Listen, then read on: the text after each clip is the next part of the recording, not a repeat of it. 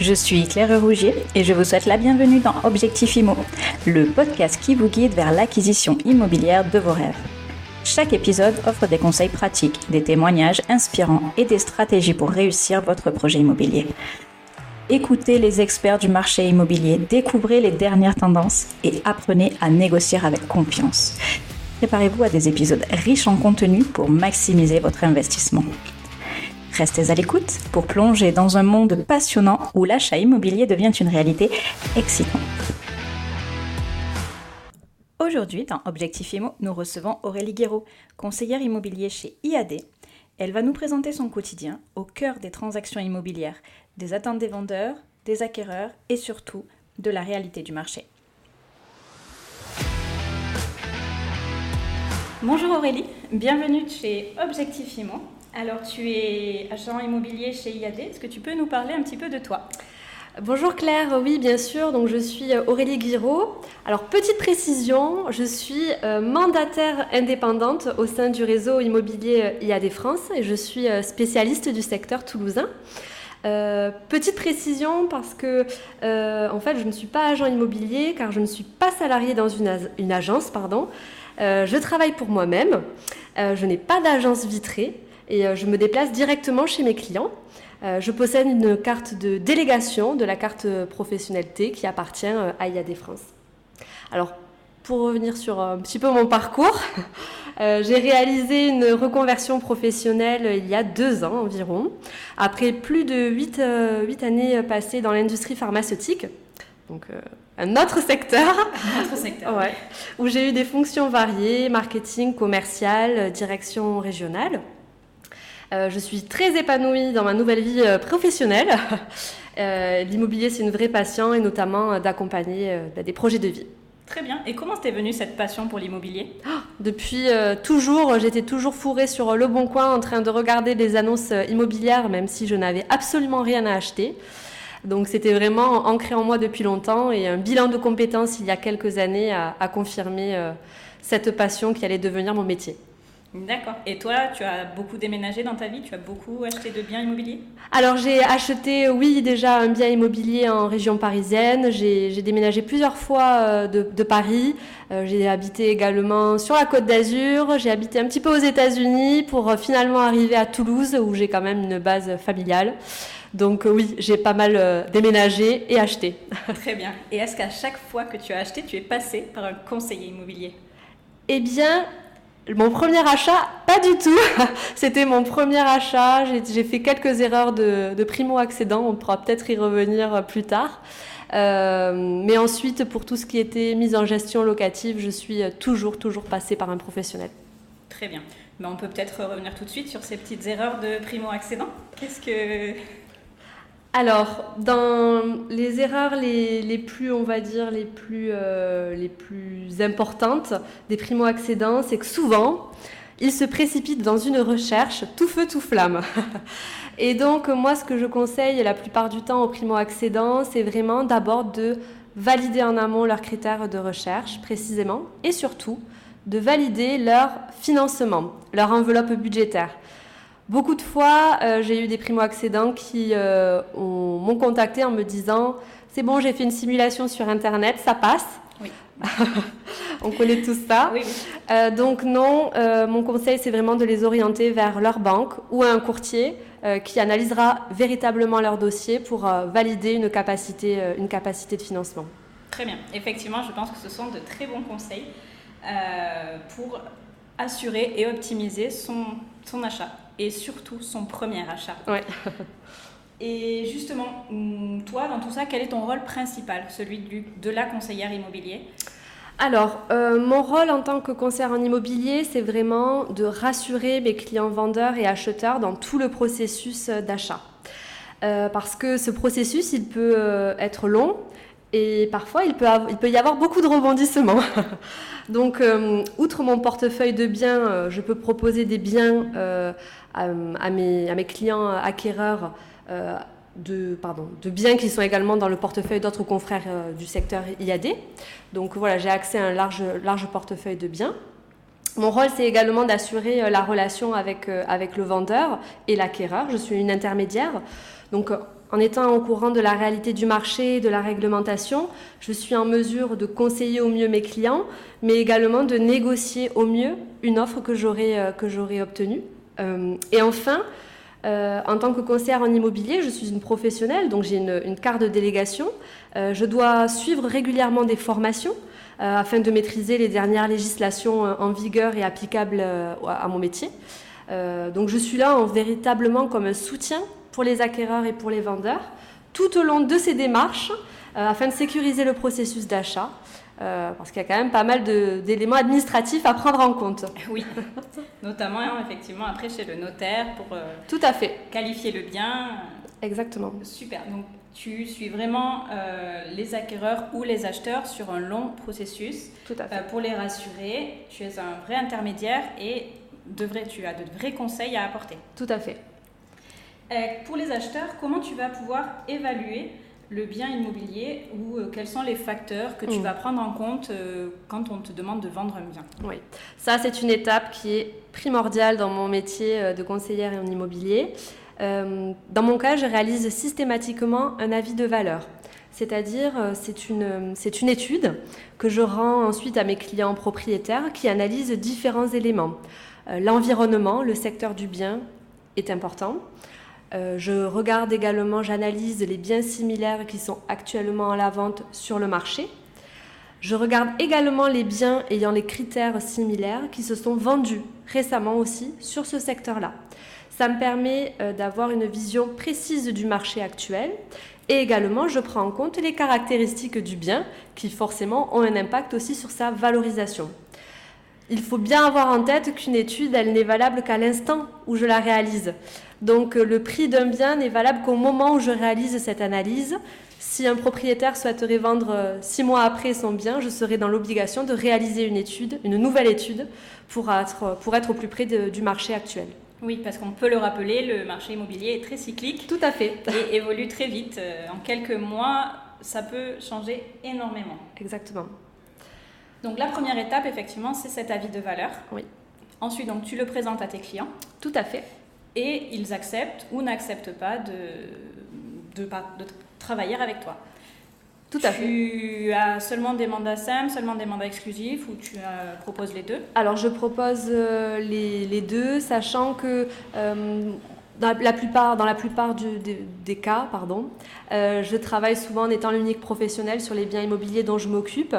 Pourquoi? Parce que cela permet vraiment de réaliser un travail de fond sur chaque bien dont je m'occupe et surtout euh, de pouvoir, euh, on va dire, sécuriser au mieux la vente jusqu'à la fin. Euh, puisque quand on est plusieurs professionnels immobiliers à travailler sur un même bien, souvent, bien l'agence, elle n'est payée qu'au moment de la vente, et donc elle va essayer de précipiter, de faire accepter la première offre qui se présentera à elle, chose qui n'est ni dans l'intérêt de l'acquéreur, ni dans celle du vendeur, de précipiter les choses, puisqu'on n'a pas le temps, par exemple, de vérifier le financement chose qui, à mon sens, est primordiale euh, dans le contexte actuel. Effectivement, je le confirme. Donc, quand tu vois, quand tu vois un acquéreur arriver, comment l'orientes-tu euh, ou vers qui l'orientes-tu ou comment l'aides-tu dans la recherche justement euh, ou la, le fait de, de valider ce mm. financement primordial? Alors, pour la partie financement, dès, dès qu'un acquéreur me contacte pour un bien que j'ai à la vente, euh, je m'assure qu'il ait justement fait les démarches nécessaires auprès de sa banque. Euh, c'est-à-dire qu'il ait eu un rendez-vous physique ou ne serait-ce que téléphonique avec lequel il a envoyé les documents nécessaires pour que sa banque puisse faire une simulation euh, financière pour le financement justement de son projet immobilier. Si tel n'est pas le cas, je peux également le conseiller, l'orienter vers des courtiers professionnels et sérieux avec qui j'ai l'habitude de collaborer. C'est gratuit et sans engagement ça permet véritablement de valider une, enveloppe budgétaire et donc d'avoir une recherche qui soit efficace. Et c'est effectivement le point de départ de mm. tout projet d'achat immobilier. Tout à fait. Je pense qu'on est tous euh, d'accord là-dessus. Oui. Et quels sont les défis les plus courants auxquels les acheteurs sont confrontés lors de l'acquisition d'une propriété? Alors clairement, euh, là, en début de recherche immobilière, souvent, euh, ce dont on se rend compte, c'est que les acheteurs ont souvent beaucoup de critères en tête, l'idée de leur maison ou appartement idéal. le principal obstacle auquel ils doivent se confronter, je pense que c'est celui de la réalité du marché. en tant que professionnel, justement, moi je suis là pour les conseiller au mieux afin de les, de les aider à affiner leurs critères. Je pense que les visites ciblées euh, sont, c'est certainement le meilleur moyen euh, pour euh, que l'acheteur se rende compte aussi de la réalité du marché et de la faisabilité de son projet. Souvent, les visites ciblées permettent aussi peut-être d'affiner certains critères. et donc, je pense que c'est cette réalité du marché-là que les acquéreurs doivent prendre conscience au fur et à mesure de leur recherche. Effectivement. Donc, est-ce qu'on peut résumer un petit peu quels sont les avantages à passer euh, par un agent immobilier, par une conseillère euh, en immobilier? Je pense que euh, l'avantage de passer par, par un professionnel de l'immobilier, c'est que vous allez être sécurisé et rassuré dans votre, votre achat. C'est notre métier de, de vous donner un conseil qui soit le plus juste possible. En tout cas, moi, c'est ma manière de travailler c'est de donner un maximum d'informations sur le bien dont, j'ai la charge pour que l'acquéreur puisse prendre sa décision en connaissance de cause. Euh, et également, donc, je suis là pour être un intermédiaire entre l'acquéreur et le vendeur, c'est-à-dire aller négocier, défendre une offre immobilière dans les meilleures conditions et faciliter le processus de vente à partir de chez le notaire jusqu'à la fin. Euh, je suis également là pour proposer des services additionnels pour faciliter ce processus de, vente, comme par exemple ben justement mettre en relation avec euh, des notaires, des courtiers, mais également des artisans, des électriciens, des plombiers, des architectes, euh, des décorateurs d'intérieur. Je suis même déjà allée jusqu'à conseiller des déménageurs. Pour une, petite anecdote, récemment j'ai accompagné une cliente euh, américaine qui vivait en Arabie Saoudite et qui avait besoin d'aide pour euh, la conversion euh, de, son, ben, de son financement de, du dollar en euros. Et donc j'ai aussi pu la mettre en relation avec un organisme de, de, taux de change.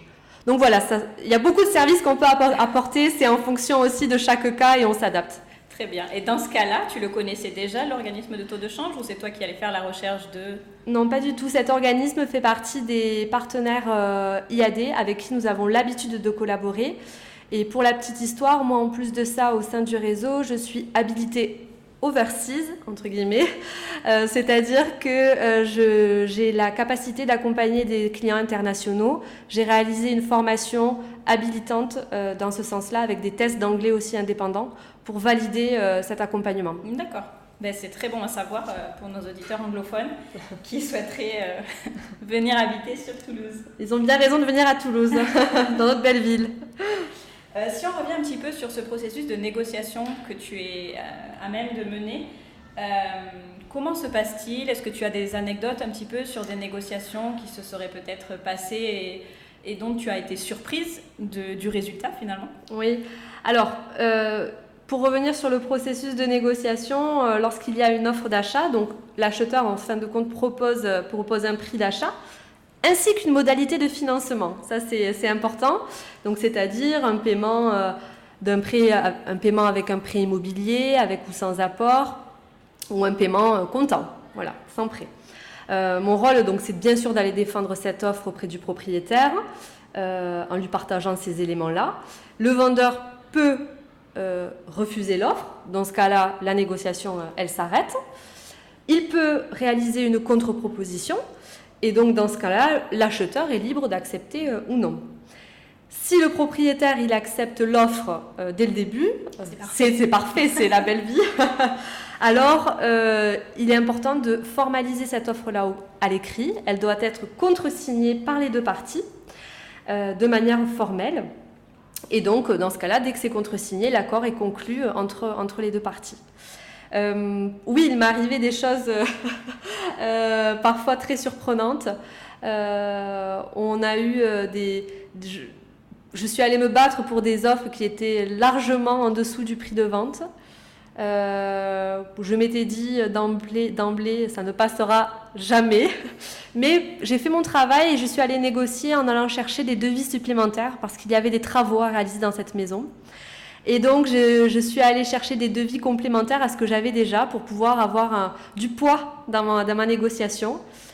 Et euh, contre toute attente, alors il y a plusieurs techniques, hein, j'ai laissé un petit peu de temps passer, euh, voilà, et euh, j'ai réussi à obtenir un prix qui était largement inférieur à celui qu'espéraient les propriétaires, mais qui au final leur convenait également pour réaliser leur projet, leur projet suivant. Donc oui, mais c'était des baisses même jusqu'à 50 000 euros en dessous du prix. Donc, ah oui. Tout dépend du prix. Mais tout dépend du prix d'où on part et quand on n'écoute pas les conseils de ma vie de valeur avisée. voilà. Le, prix, finalement, le prix du marché, c'est finalement un accord entre un acquéreur tout à fait. et un vendeur. Si les deux sont d'accord, c'est que le, bien est au prix. Exactement. Comme on dit, euh, une vente immobilière, c'est aussi un petit peu comme une, de la chasse. Euh, si on a de gibier, euh, mais enfin s'il n'y a pas de gibier, mais on ne peut pas faire de chasse. Donc voilà, il faut arriver à trouver un terrain d'entente entre un acquéreur et un vendeur. et c'est là tout mon travail, moi, en tant qu'intermédiaire. C'est d'arriver à trouver ce compromis. Et justement, en ce moment, est-ce que tu sens une tendance au changement entre, dans la négociation? Est-ce qu'en ce moment, c'est peut-être plus facile de négocier ou moins facile? Clairement, euh, aujourd'hui, le marché a un petit peu évolué. Euh, on constate qu'il y a un petit peu moins d'acquéreurs sur le marché, euh, ce qui est dû à l'augmentation des, des, taux de crédit immobilier. bon, il reste toujours des acquéreurs, hein, sans problème, et qui continuent aussi à payer comptant. En revanche, on sent bien qu'il y a un, équilibre qui tend à, un petit peu changer, un rapport de force qui évolue.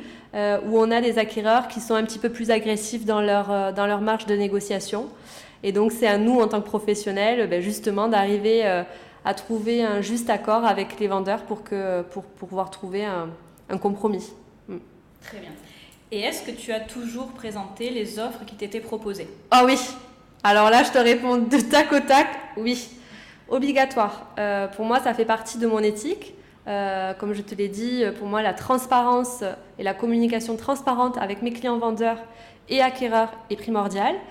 Quand parfois des, offres sont vraiment, entre guillemets, très très basses, euh, voire inacceptables, je les présente tout de même à mon client vendeur, mais je leur conseille aussi de ne pas l'accepter. D'accord. Donc vraiment, le conseil est jusqu'au bout. Euh, dans la transparence. Oui. d'accord. En tout cas, moi, c'est ma manière de travailler. Mais c'est, enfin, je pense que c'est une très bonne solution. Quelque part, le vendeur est à même de refuser. Ou de faire une contre-proposition s'il le faire une contre-proposition. Et ça peut lui permettre aussi peut-être de prendre conscience qu'aujourd'hui, peut-être que la seule offre que l'on a, c'est celle-ci et qui est très basse. Donc en effet, moi, ensuite, nous, ça nous aide aussi à pouvoir parfois renégocier un bien, le prix d'un bien, si celui-ci était peut-être un petit peu trop euh, élevé euh, ou sur une fourchette trop haute. Oui, parce qu'un bien qui est sur le marché depuis des mois, Exactement. Euh, qui n'avait eu aucune visite.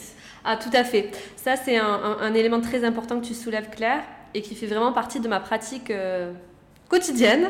je définis une certaine période et au bout avec lequel je, je, fais un suivi auprès du propriétaire.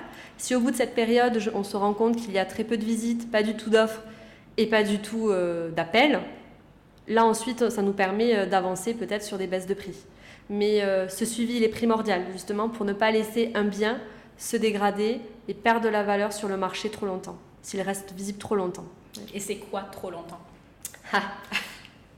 Ça c'est ça c'est difficile parce que ça dépend ça dépend du marché immobilier que l'on vit. je pense qu'il faut se fier surtout à quelques indicateurs, c'est-à-dire la consultation de nos annonces, on a accès à des statistiques. Euh, on peut aussi prendre en compte justement le nombre d'appels que l'on a. Euh, ensuite, les visites que l'on a et les retours des visites que l'on a. Euh, il n'y a pas de science exacte. Je pense qu'au fur et à mesure, on a un certain feeling où on sait, on sait à quel moment il faut, il faut peut-être réaborder ce sujet. Mais en tout cas, il ne faut pas laisser trop de temps. Donc j'ai envie de dire, si je dois te donner un chiffre, je dirais peut-être euh, au bout d'un mois, s'il n'y a vraiment rien qui se passe, je pense que c'est le bon moment pour, euh, pour, euh, pour peut-être changer les choses. Mais tout dépend du prix d'où on part aussi. Oui, voilà. Et changer les choses, est-ce qu'on peut dire que la majorité du temps, le problème, c'est le prix? Souvent, mais pas toujours. ce qu'il est important de faire, moi, ce que je vois en tout cas dans ma manière de travailler, La réussite d'une vente immobilière, elle tient bien sûr à un juste prix de vente, mais elle tient également à une excellente communication, c'est-à-dire à avoir une communication euh, large auprès euh, de son, des potentiels acquéreurs, et également d'avoir réellement bien valorisé son bien. Peut-être que c'est le moment de reprendre des photos, peut-être que quand on a pris les premières photos, elles n'étaient pas le temps n'était pas optimal, donc peut-être qu'il faut reprendre des photos, peut-être qu'il faut faire des, du homestaging virtuel, euh, des plans 3D, des nouveaux devis. Voilà, beaucoup de choses qui permettent de valoriser un bien euh, et qui pour moi sont primordiales dans le processus de vente. Très bien, merci Aurélie pour ces éclaircissements. Euh, donc ça, là, on parle beaucoup de résidence principale, d'achat, d'accession euh, pour les primo-accédants, par exemple. Mhm. Euh, est-ce que tu travailles beaucoup pour des investisseurs également? Euh, Oui, ça peut cela peut m'arriver de travailler pour des investisseurs, tout à fait. quand j'ai des biens qui sont destinés à des investisseurs immobiliers, c'est peut-être la question que tu allais me poser, j'anticipe.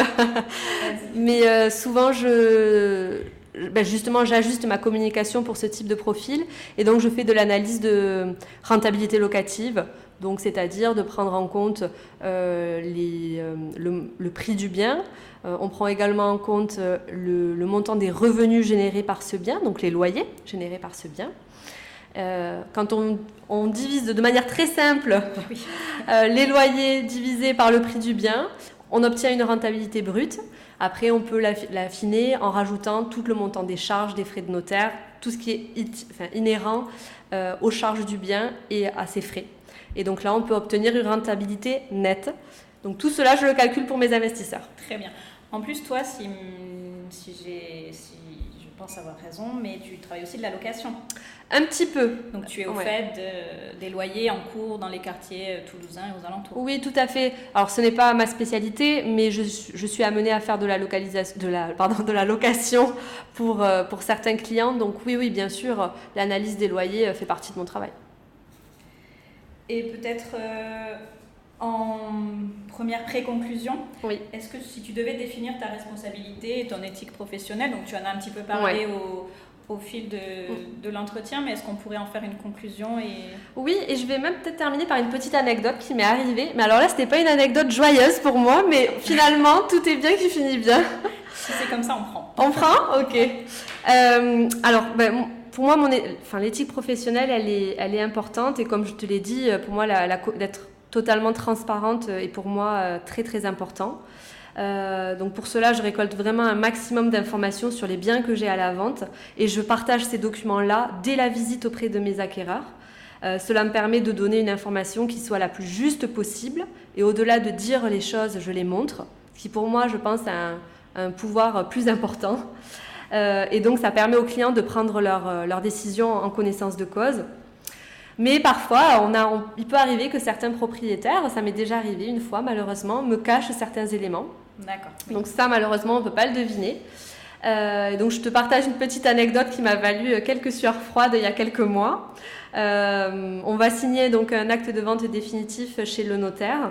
le client acheteur m'appelle trois jours après euh, en me disant que la climatisation réversible, donc qui est dans toute la maison, ne fonctionne pas. Donc euh, ben, je ne comprends pas, je fais le nécessaire, je fais venir euh, différentes entreprises donc, de climatisation pour faire évaluer le problème et éventuellement le coût des travaux. Et là, surprise, une des deux entreprises m'informe qu'elle était déjà venue il y a six mois en arrière euh, à la demande des propriétaires et il y avait déjà détecté une anomalie dans le système qui devait être réparée. Donc les propriétaires étaient au courant, mais euh, ils s'étaient bien gardés euh, de me le dire. donc j'ai de suite informé les vendeurs bah, du risque encouru. pour information, il y avait un risque de, procédure hein, avec une demande de, de dommages et intérêts. Donc, euh, j'ai tout de même réussi à, obtenir un accord, c'est-à-dire j'ai obtenu une indemnisation de la part des vendeurs pour les acquéreurs pour la réparation totale de la climatisation réversible. Et les acheteurs ont été totalement soulagés, et moi aussi. et, voilà.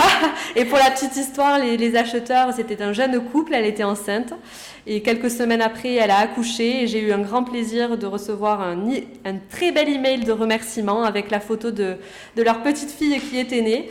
Et donc là, c'est vraiment, on va dire, la plus belle des reconnaissances, c'est que on est là aussi pour accompagner nos clients quand ça va bien, mais aussi quand ça ne va pas bien. Donc on est vraiment un soutien. Et l'humain, il est au cœur de, de mon métier. Euh, donc euh, voilà, c'est aussi pour cette raison-là que je fais, je fais ce métier-là.